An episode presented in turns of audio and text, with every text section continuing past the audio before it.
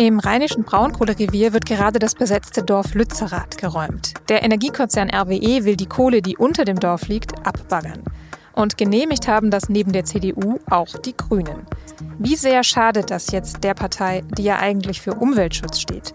Und für welche Konflikte sorgt es innerhalb der Grünen? Darüber habe ich mit meinem Kollegen Thomas Hummel gesprochen, der für die SZ über Klimapolitik berichtet.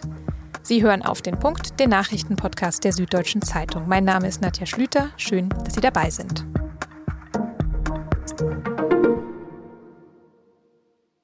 Dies ist eine Durchsage der Polizei an alle Personen, die sich hier auf den Zuwegen und auf den Zufahrten zum Ort Lützerath aufhalten. Die Räumung geht weiter. Am Mittwoch hat die Polizei angefangen, die Barrikaden rund um das besetzte Dorf Lützerath abzubauen. Sie hat Aktivisten und Aktivistinnen, die mit der Besetzung für Klimaschutz und gegen den Abbau der Braunkohle demonstrieren, abgeführt und weggetragen. Am Donnerstag ging es dann vor allem darum, die Gebäude in Lützerath zu räumen, in denen sich einige Aktivisten verschanzt haben. Aber die große Eskalation, die ja im Voraus viele befürchtet hatten, ist bisher ausgeblieben. An anderer Stelle eskaliert es aber schon, und zwar bei den Grünen. Die sitzen seit Juni 2022 in Nordrhein-Westfalen ja mit der CDU in der Regierung und sie haben im vergangenen Herbst den Deal mit dem Energiekonzern RWE mitverhandelt. Auch der grüne Bundeswirtschafts- und Klimaschutzminister Robert Habeck war an diesen Verhandlungen beteiligt. Das Ergebnis?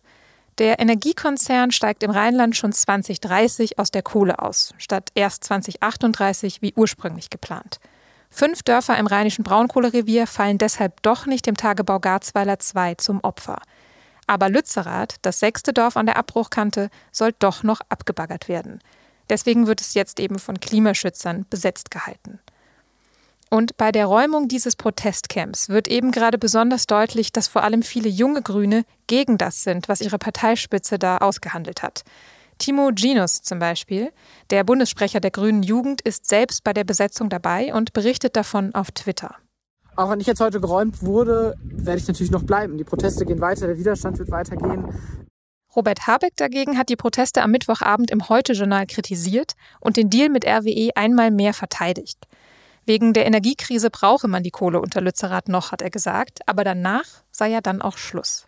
Lützerath ist nicht das Weiter so der Energiepolitik der Vergangenheit, Verstromung von Braunkohle. Es ist der Schlussstrich darunter. Wie sehr schaden dieser Kompromiss im Rheinland und die Bilder aus Lützerath gerade den Grünen, also der Partei, die für den Umweltschutz gegründet wurde und die den Klimaschutz in der Regierung eigentlich besonders groß schreiben wollte und ja auch müsste? Über diese Fragen habe ich mit meinem Kollegen Thomas Hummel gesprochen.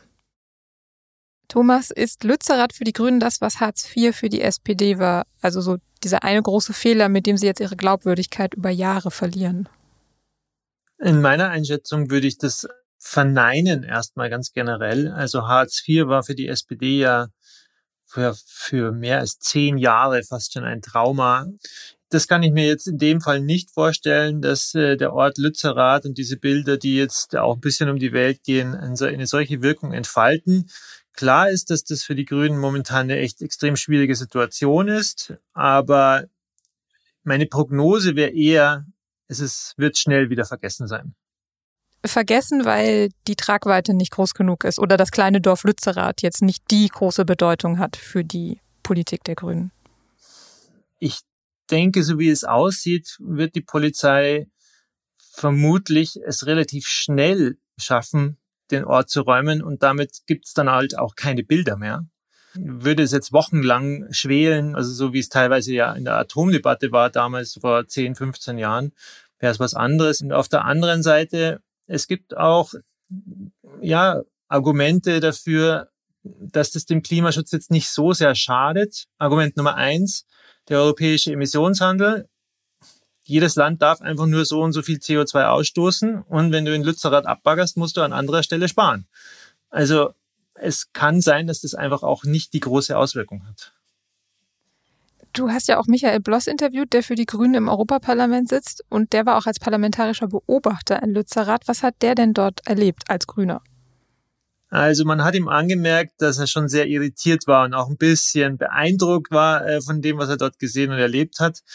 Man muss dazu sagen, Michael Bloss ist ja einer der wirklich aktivsten und eifrigsten Klimaschützer im EU-Parlament und der sich wirklich sehr stark dafür einsetzt, alles Richtung 1,5 Grad Ziel etc. etc. Er sagt ja auch selber, dass er früher äh, bei den Demonstrationen sogar mitgelaufen ist. Jetzt dort zu sein und von quasi den eigenen Leuten beschimpft äh, zu werden, war für ihn verstörend, glaube ich. Er sagte, die Leute waren echt sauer und äh, haben ihn regelrecht äh, vom Hof gejagt. Er glaubt aber auch, dass sie noch die gleichen Ziele haben und er hofft darauf, dass man sich sozusagen jetzt nicht zu sehr in die Haare kriegt. Also er hofft weiterhin, dass die jungen Menschen, die da demonstrieren, die Grünen wählen werden, obwohl man ja auch davon ausgehen könnte, dass die jetzt vielleicht auch potenzielle Wähler und Wählerinnen verlieren. Also, Michael Bloss hofft natürlich darauf. Ich glaube, dass die Hoffnung auch nicht ganz unberechtigt ist. Es wird natürlich drauf ankommen, auch wie in der Friday for Future Bewegung, wie insgesamt da in dieser Klientel dann am Ende das Fazit läuft. Momentan ist Luisa Neubauer etc. schon sehr stark auf Konfrontation aus. Ich bin mir nicht ganz sicher, ob das so bleiben wird. Ich erinnere mich da ein bisschen mal an einen relativ radikalen Tierschützer, den ich mal getroffen habe. Der hat mir erst eine halbe Stunde geschimpft über die Grünen und wie schlimm alles ist. Und am Ende sagte er, ja gut, aber ich werde sie ja dann doch wählen müssen, weil wen soll ich sonst wählen? Das ist natürlich auch irgendwo das Dilemma für Klimaschützer. Wen sollen sie sonst wählen? Deswegen hm, kann ich mir jetzt nicht vorstellen, dass sie da riesige Mengen an, an Wählern verlieren. Der ganze Konflikt verläuft ja jetzt nicht nur zwischen Grünen und Wählern oder potenziellen Wählern und Wählerinnen, sondern vor allem auch innerhalb der Partei und da vor allem zwischen Parteispitze und grüner Jugend. Wie tief würdest du sagen, ist dieser Riss, der da entstanden ist? was man auch gerade aus NRW hört, aber auch von der Grünen Jugend insgesamt, sind die schon auch wirklich, ja, um es bei Michael Bloss Worten zu belassen, sauer und wütend. Es gab auch diesen Antrag am Bundesparteitag der Grünen Jugend, ähm, eben diesem Kompromiss mit RWE nicht zuzustimmen. Der ging recht, also wirklich sehr knapp für den Kompromiss aus. Da sieht man schon, was da für ein Spannungsfeld entstanden ist ja, es ist halt insgesamt ein, Konf ein, ein Generationenkonflikt. Die Grüne Partei steht hier ein bisschen exemplarisch, würde ich sagen. Der Klimawandel, der Klimaschutz, gerade die aktiven jungen Leute sind da natürlich ja sehr entschieden, sehr eindeutig für eine Partei, die dann mit 14,x Prozent gewählt wird und äh, in einer Dreierkoalition steht, ist es halt nicht immer leicht, dann 100 Prozent durchzusetzen. Da entsteht natürlich ein enormes Spannungsfeld und ja, wird spannend sein, wie, wie das die Partei aushält. Jetzt hast du gerade schon erwähnt, dass dieser Antrag gegen den Kompromiss von der Grünen Jugend eingebracht wurde, aber nur ganz knapp dann äh, für den Kompromiss gestimmt wurde. Das heißt, auch aus dem Rest der Partei und nicht nur von den Jungen gab es da ja schon äh, Kritik an diesem Deal. Ja, die gibt's und die gab's. Es gab aber auch viele äh, Befürworter. Ähm, man muss ja sagen, die haben auch einiges erreicht in, in der kurzen Zeit. Die, die Bundespartei ist ja erst seit einem Jahr sozusagen an der Macht in NRW noch viel kürzer einfach Verträge, die geschlossen wurden, so schnell wegzuwischen, ist eben dann auch für eine grüne Partei, auch wenn sie in einer Landesregierung sitzt oder in einer Bundesregierung, nicht mehr so leicht oder fast unmöglich. Man muss dann einen Kompromiss schließen, in dem Fall mit RWE. Der wurde geschlossen. Ich glaube schon, dass die äh, Grünen da was erreicht haben, aber natürlich nicht in dieser Entschiedenheit und in dieser Vollkommenheit, wie, wie das vielleicht äh, einige erhofft oder erwartet haben. Ende vergangenen Jahres hat der Expertenrat der Bundesregierung ja davor gewarnt, dass Deutschland seine Klimaziele deutlich verfehlen wird. Müssten vor dem Hintergrund die Grünen nicht tatsächlich nochmal neu über Lützerath verhandeln? Oder könnten die das überhaupt? Also neu über Lützerath verhandeln, soweit ich das verstanden habe, können sie eigentlich nicht, solange RWE das nicht will. Das ist gerichtlich und im, im Rechtsstaat ist das Thema im Grunde genommen durch. Also wenn es nur um Klimaschutz geht, wenn es nur um diesen Punkt geht und ihr Ihnen den sehr am Herzen liegt, dann müssen Sie wahrscheinlich in den nächsten Jahren an einigen Stellen noch nachverhandeln, um das Tempo zu erhöhen an gewissen Dingen.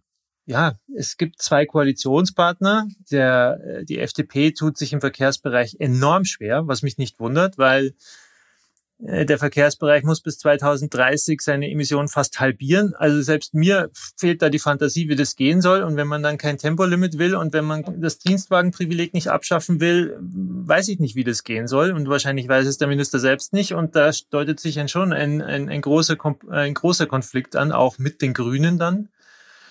Aber klar, der, wenn die Zahlen immer in jedem Jahr immer darauf hinweisen, dass die Ziele nicht erreicht werden, die Ziele werden nicht erreicht, steigt natürlich der Druck irgendwie auf alle, irgendwann mal zu reagieren. Mhm. Nicht nur auf die Grünen. Nicht nur auf die Grünen. Also das Thema allein immer den Grünen zuzuschieben, ist politisch auch nicht korrekt, finde ich. Vielen Dank für deine Einschätzung, Thomas. Vielen Dank.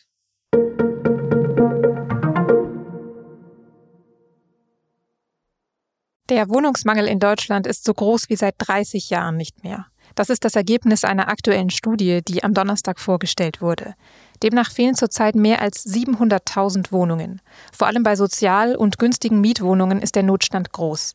Einer der Gründe ist laut Studie, dass wegen des Kriegs so viele Menschen aus der Ukraine zugezogen sind. Der Wohnungsmarkt war vorher schon angespannt und wird dadurch jetzt noch mehr belastet. Ein weiterer Grund sind die gestiegenen Investitionskosten. Denn weil es so teuer ist, wird aktuell weniger gebaut. Bisher werden sogenannte seltene Erden, die man unter anderem für den Bau von Elektroautos und Windkrafträdern braucht, vor allem in China abgebaut. Nun wurden im Norden von Schweden über eine Million Tonnen der Rohstoffe gefunden. Es ist das größte Vorkommen seltener Erden in Europa. Bis die abgebaut werden können, dürfte es wegen der aufwendigen Genehmigungsverfahren allerdings noch 10 bis 15 Jahre dauern. Wissen Sie, wer Juni ist? Nein? Meine Kollegin Christiane Lutz wusste das auch nicht. Sie hat vor zwei Jahren eine Mail bekommen von einem zwölfjährigen Mädchen namens Juni. Und dieses Mädchen schien in Not zu sein.